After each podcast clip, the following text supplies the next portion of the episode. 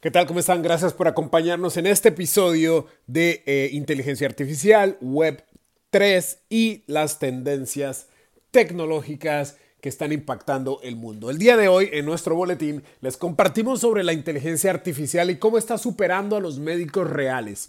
El asombroso descubrimiento de un experto de Harvard sobre el genio médico de GPT-4 y su dilema ético. En otras palabras, la compañía de OpenAI, que ustedes saben, lanzó su plataforma de ChatGPT hace algunos meses y ahora la ha actualizado a ChatGPT número 4, número 4. Eh, pues está, está asombrando a muchísimas personas y esta vez eh, pues está realmente revolucionando la forma en que, en que vamos a nosotros a, abordar la medicina. Eh, está, está revolucionando la forma en que los doctores van a, van a trabajar. En el próximo libro, llamado La revolución de la inteligencia artificial en la medicina, el doctor Isaac Cohan, científico informático y médico de Harvard, junto con dos autores, exploraron las capacidades de GPT-4 de OpenAI en un entorno médico.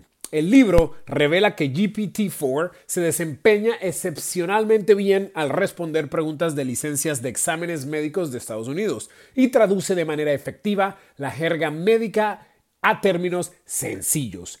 GPT-4 también puede ofrecer a los médicos consejos sobre la atención médica y resumir informes extensos de manera rápida.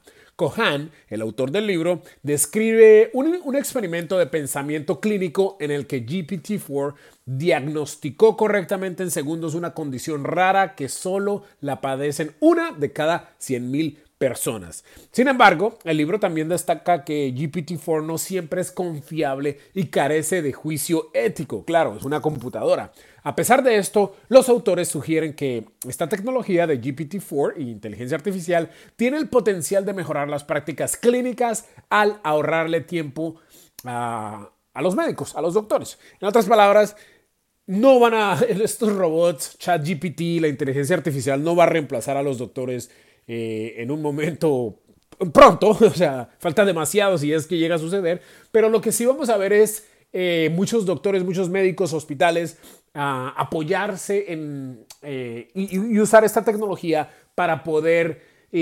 facilitar el, pues, el, leer algunos archivos médicos, el diagnosticar pacientes. Esta tecnología puede estar acompañada por por diferentes tipos de, de, visores, de cámaras, ah, de sensores que pueden tener la capacidad de diagnosticar ciertas enfermedades de manera más rápida y, pues más certera que los seres humanos. Y también es una tecnología que está respaldada por billones y billones de datos informáticos, ¿cierto? De información médica que hemos estado acaparando por, por décadas, por años.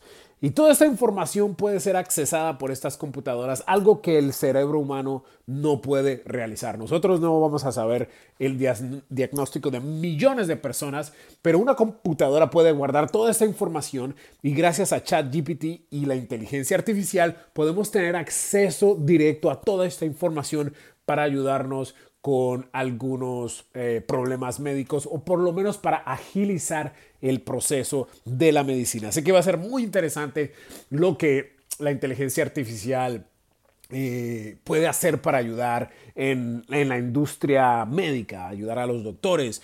Eh, sí vamos a ver que, o sea, inclusive hoy en día cuando vamos al doctor, lo que vemos es al doctor pues y a las enfermeras, enfermeros, trabajando con, muchos, con mucho equipo, ¿no? con mucha tecnología.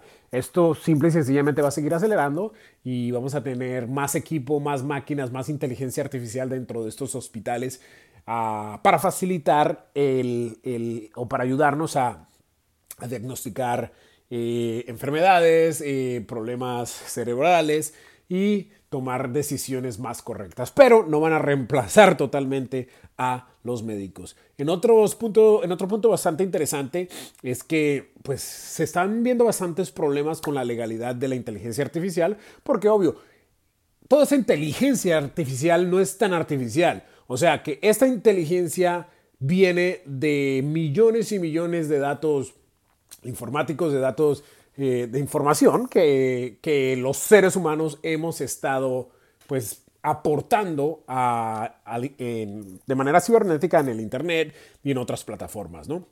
Toda esta información la están utilizando estas compañías para alimentar a estos chatbots, a estos robots, robots de chat, y, la están, pues como dicen, minando.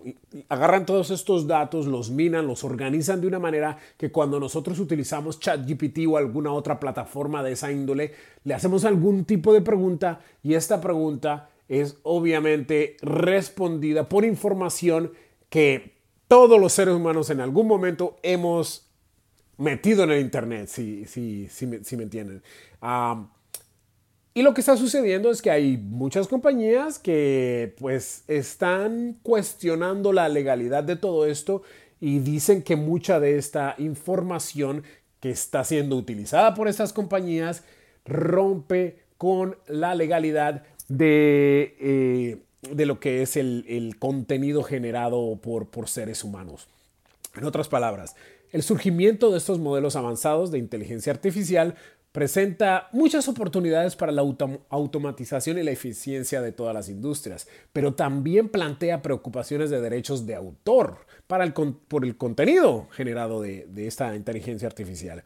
Ah, hay una compañía que se llama GitHub, eh, la cual ha introducido una nueva tecnología llamada Copilot, copiloto, que le permite a los usuarios, que son normalmente programadores, eh, les permite ser ayudados por este copilot y terminar sus programas computacionales.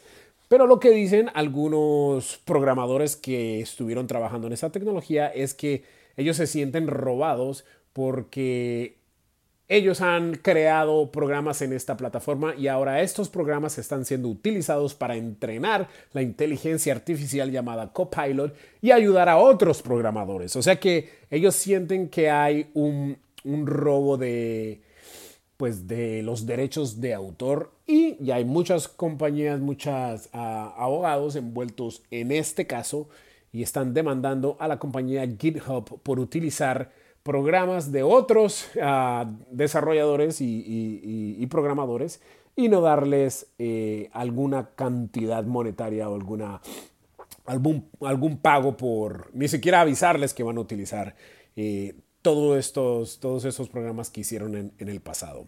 Eh, creo que esto se va a multiplicar. También hay compañías que facilitan la creación de imágenes y videos, pero estas imágenes y videos creados por, por estas plataformas de inteligencia artificial también eh, pues son realmente hechos por otras imágenes o imágenes creadas por otros, por, otros artistas y sienten estos artistas que, que, hay un robo de autor en estos casos, ¿no? Así que pues hay muchas, mucha, mucha parte legal dentro de, este, de esta nueva tecnología porque las computadoras no es que estén creando respuestas o creando arte o creando eh, programas computacionales de la nada, sino que lo que están creando, están creando estos, estos programas gracias a información previa, información que fue creada por otras, otros seres humanos y que ahora está disponible en el Internet. Eh, tenemos nuestra sección de herramientas de inteligencia artificial que la pueden ver en el boletín, y muchísimas otras partes, muchísimas otras cosas en, nuestra, en nuestro boletín como una comunidad, una sección de trabajos y estamos cada vez mejorando nuestra, nuestra plataforma, nuestro boletín para que ustedes puedan tener acceso a más información, a más herramientas de inteligencia artificial y puedan conocer gente que esté en su industria y, y seamos una comunidad más grande y nos podamos apoyar, ¿ok? Eh, pues de antemano, muchísimas gracias. Visiten el boletín. Me gustaría escuchar sus comentarios. Yo soy Yaro Celis y nos vemos la próxima. Nos escuchamos la próxima vez. Hasta la próxima.